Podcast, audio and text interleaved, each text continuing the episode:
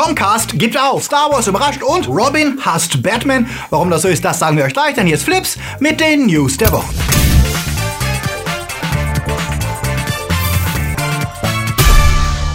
Die Themen der Woche. Bruce Willis als Superheld, Dumbledores Geheimnisse, Comic-Con Update, DC wird blutig, Clone Wars gibt's nur gegen Geld und Guardians 3 Regisseur gefeuert. Flips wird im Juli unterstützt von unseren Flips Guardians Sepp Kerschbaumer, Two Barts One Cup, Dominik Richter, Daniel Schuh, der Dwaslöper, Kati Uzumaki, Onno Dreipolz, Akoya, JFK Faker, der Regge vom Welt, T-Unit CB, Seko Pillasch, Luca Kamens, Marc-André Schreiber, Dennis Heide und Anja Scholz. Ein großer Dank geht natürlich auch raus an unsere Flips Junior Guardians. Vielen Dank für euren Support, denn ohne euch gäbe es kein Flips. Wir lieben es, Filme, Serien und Games in der Originalsprache zu schauen oder zu spielen. Egal ob auf Englisch, auf Spanisch oder Schwedisch. Und unser Sponsor Bubble bietet eine einfache Möglichkeit, online neue Sprachen zu lernen. Ich lerne damit gerade Spanisch, um die Serie Haus des Geldes oder La Casa de Papel verstehen zu können. Ich finde, die Serie wirkt im Original gleich viel eindringlicher und spannender als in der deutschen Synchro. Das gleiche gilt auch für Serien wie Little Britain, deren verschiedene britische Akzente ja auch den Charakter der Figuren ausmachen. Der Originalton bietet meiner Meinung nach die beste Möglichkeit, Serien und Filme so zu erleben, wie sie von den Machern gedacht waren. Ohne Übersetzungsfehler oder die immer gleichen Synchronstimmen, die man in jeder Fernsehserie hört. So kann man die ursprüngliche Absicht von Schauspielern und die feinen Unterschiede in ihren Dialekten hören oder Wortwitze verstehen, die ansonsten in der Übersetzung verloren gehen würden. Wenn man dabei nicht Untertitel lesen will, gibt es die Möglichkeit mit Bubble zu lernen. Die bieten online Sprachkurse, die ideal für deutsche Muttersprachler sind. Und natürlich kann man bei Bubble auch Englisch und Französisch und viele weitere Sprachen lernen. Bubble gibt's auf Android, dem iPhone und im Browser und bietet jeweils 15 Minuten lange Lektionen, die von Experten zusammengestellt wurden. Wenn man bei den Übungen einen Fehler macht, merkt sich Bubble das und schlägt diese Übung später einfach nochmal vor. Das ist also ideal, um auch mal zwischendurch zu lernen oder wenn man auf dem Weg zur Arbeit ist oder in der Mittagspause. Durch die Offline-Funktion kann man überall lernen, also selbst ohne Internet, zum Beispiel im Flugzeug. Außerdem sind die Vokabeln und die Lektionen direkt aus dem Leben gegriffen und nicht nur nützlich, wenn man Filme oder Serien schauen will, sondern auch, wenn man mal ins Ausland reist. Den Link zu Bubble findet ihr unten in der Videobeschreibung und die ersten drei Monate könnt ihr darüber sogar gratis bekommen.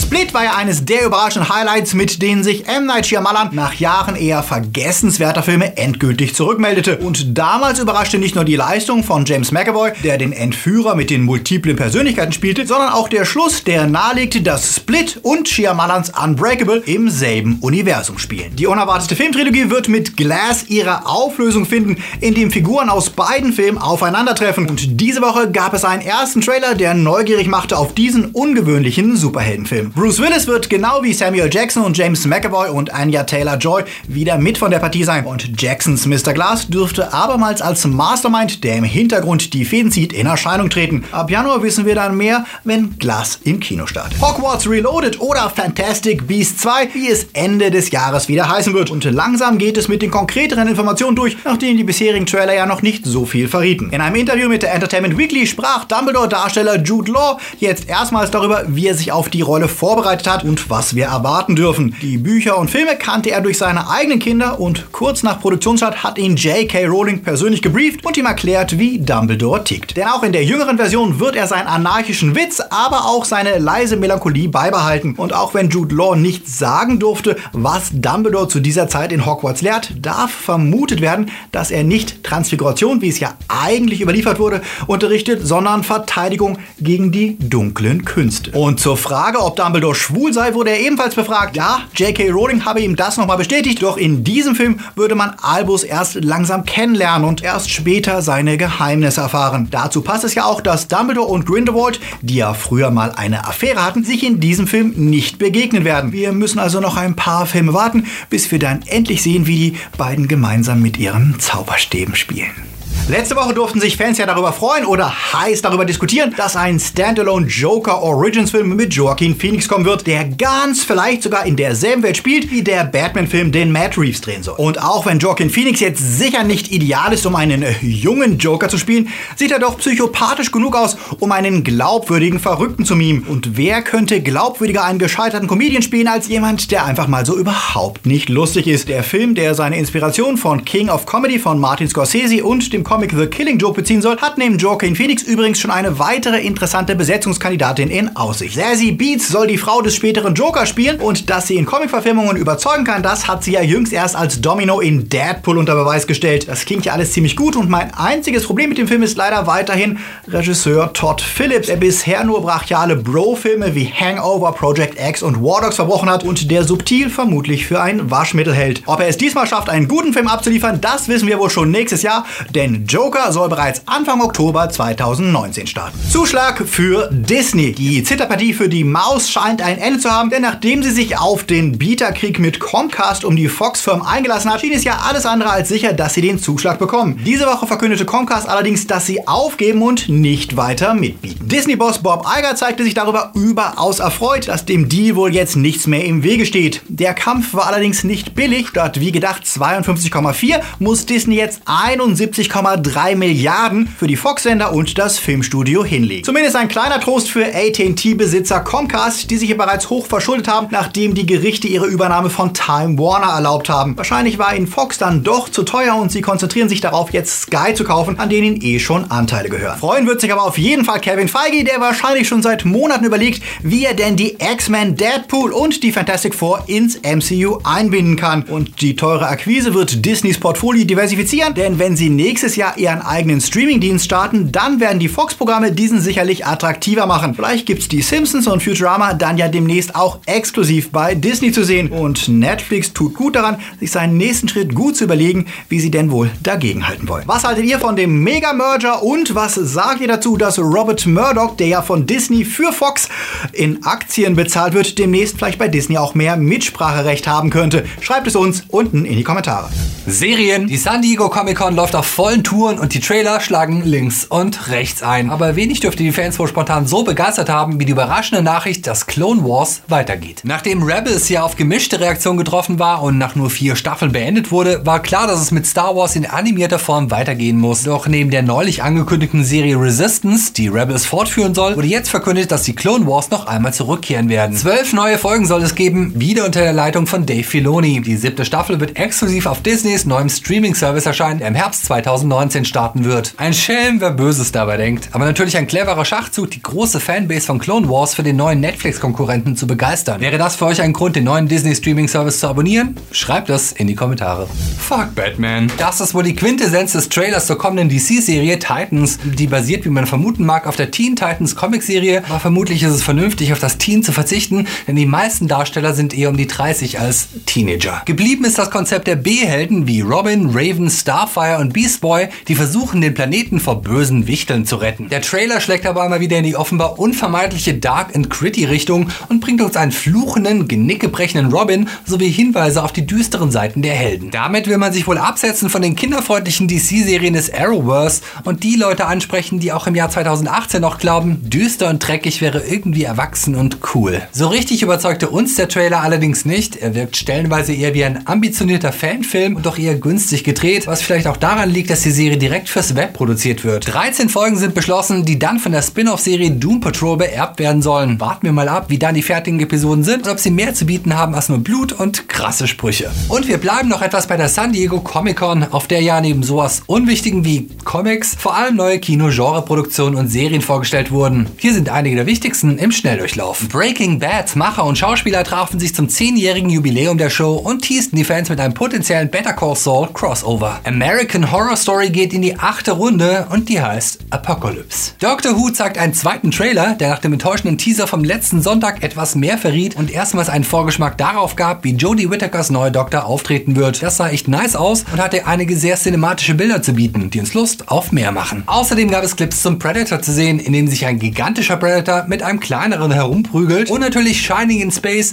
aka George R. R. Martins Nightflyer-Serie. Die kam ebenfalls mit einem ersten creepigen Trailer, der durchaus Interesse wecken kann. Und dann war da natürlich noch die Ankündigung von James Gunn, der etwas versprach, was definitiv nicht Guardians 3 ist. What the fuck? James Gunn bei Marvel gefeuert. Natürlich kommt so eine News immer am Freitagabend. Disney bzw. Marvel haben James Gunn gefeuert. Kurz vor dem Drehstart von Guardians of the Galaxy 3 steht das Projekt jetzt ohne Regisseur da und das MCU verliert seine letzte originelle Stimme. Grund für die überraschende Reaktion sind Proteste republikanischer Medienmacher, die schon gelöschte alte Tweets von James Gunn ausgegraben haben, in denen er provokante, geschmacklose Credo-Scherze gemacht hat. Sprüche, die nicht gerade gelungen sind, aber durchaus zur Attitüde des Regisseurs passen, der seine Karriere bei Troma begonnen hat, Filme wie Slither trete und die YouTube-Serie PG Porn kreierte. Gunn war lange Zeit abonniert auf geschmacklose Scherze, wie sie auch Stand-Up-Comedians oder South Park bringen und hielt sich da auch bei Twitter nicht zurück. Dass er sich mittlerweile weiterentwickelt hat und ihm die damaligen Sprüche peinlich sind, ist wohl der Grund dafür, warum er sie gelöscht hat. Doch der Trump-Lobbyist Jack Posobiec hat sich die Mühe gemacht, die Archive zu durchstöbern und die alten Tweets auszugraben und zusammengefasst zu twittern. Wohl nicht ohne Hintergedanken. James Gunn ist, wie viele Schauspieler aus dem MCU, sehr vokaler Gegner von Trump und engagiert sich politisch offen gegen den von Russland kompromittierten Präsidenten. Dass Disney den Forderungen der Trump-Befürworter so rasch nachgibt, mag auch damit zusammenhängen, dass sie so kurz vor der Übernahme von Fox kein Risiko mehr eingehen wollen, denn immerhin wird Rupert Murdoch, der Besitzer von Fox News, durch die Übernahme nicht unbeträchtlichen Einfluss auf Disney bekommen. Ein Teil der 72 Milliarden Kaufsumme wird in Aktien bezahlt und natürlich könnte es auch damit zusammenhängen, dass sie neulich ähnlich drastisch auf rassistische Tweets von Roseanne reagierten und deren Sitcom absetzten und sich jetzt nicht vorwerfen lassen wollen, mit zweierlei Maß zu messen. Obwohl durchaus diskutiert werden dürfte, ob geschmacklose, unpersönliche Scherze dieselbe Reaktion rechtfertigen wie persönliche rassistische Beleidigung. Für Marvel-Fans ist die Entscheidung tragisch, denn Gunn war der einzige echte Autorenfilmer, der sich im MCU halten konnte. Gunn selbst reagierte gefasst und übernimmt die Verantwortung. Auf Twitter entschuldigte er sich und schrieb, er bedauere seine früheren Tweets und akzeptiere die beruflichen Folgen, die dies für ihn hat. Womit er zumindest mehr Größe beweist als der Präsident, der weit schlimmere Aussagen getätigt hat und sie nie zurücknahm. Eigentlich sollte Gunn auf der Comic-Con San Diego bei Sony eine ganz andere Enthüllung präsentieren und dort über ein anderes Projekt reden, doch nach diesem Freitag hat er seine Teilnahme verständlicherweise abgesagt. Wie es mit Guardians weitergeht, ist noch nicht raus. Disney muss schnell einen neuen Regisseur finden, wenn sie den Zeitplan einhalten wollen. Die Comic-Con ist natürlich nicht nur spannend für Film- und Serienfans, sondern auch für Gamer. Denn Sony präsentiert einen neuen Story-Trailer zum kommenden Spider-Man-Game, das exklusiv für die PlayStation erscheinen wird. Und ja,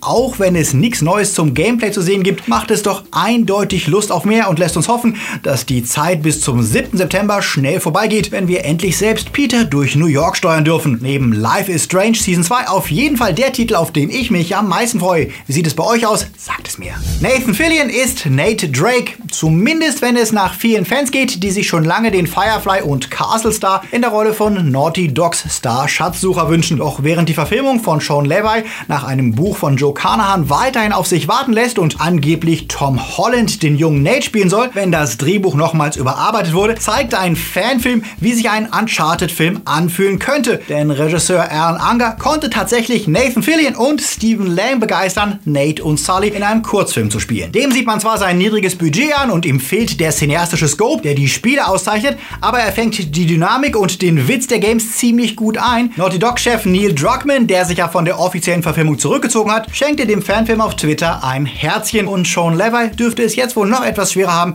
die Fans mit seinem offiziellen Film zu überzeugen.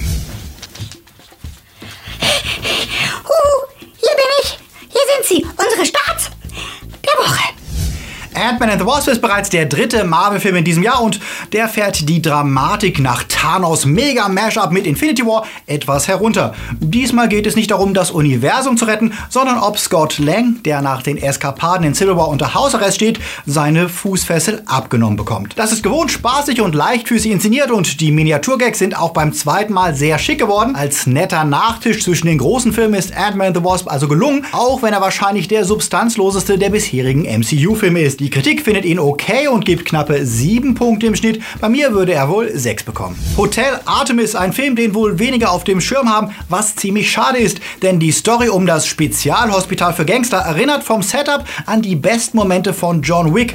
Was das Continental für die Assassinen ist, das ist das Hotel Artemis für verwundete Verbrecher, um die sich Jodie Forster als Ärztin kümmert. Und in einer Nacht, während draußen Unruhen toben, eskaliert die Situation drinnen im streng nach Regel geführten Artemis. Die großartige Besetzung Besetzung, die tolle Ausstattung und die souveräne Regie machen Hotel Artemis zu einem kleinen surrealen Kammerspiel-Thriller. Ich würde ihm 7 Punkte geben, die Kritik sieht ihn knapp bei 6. Papillon? Ja, genau, das war doch dieser Gefängnisinsel-Klassiker mit Steve McQueen und Dustin Hoffman. Und den gibt es jetzt in der Neuauflage mit Charlie Hunnam und dem derzeit allgegenwärtigen Rami Malek. Das Ganze erinnert nicht nur optisch sehr an die Erstverfilmung und wirft natürlich die Frage nach der Notwendigkeit auf, aber die Kritik bescheinigt dem Remake zumindest solide Qualität und ein paar eigene Ideen. Das reicht doch hier für knappe 6 Punkte im Schnitt der Kritiker.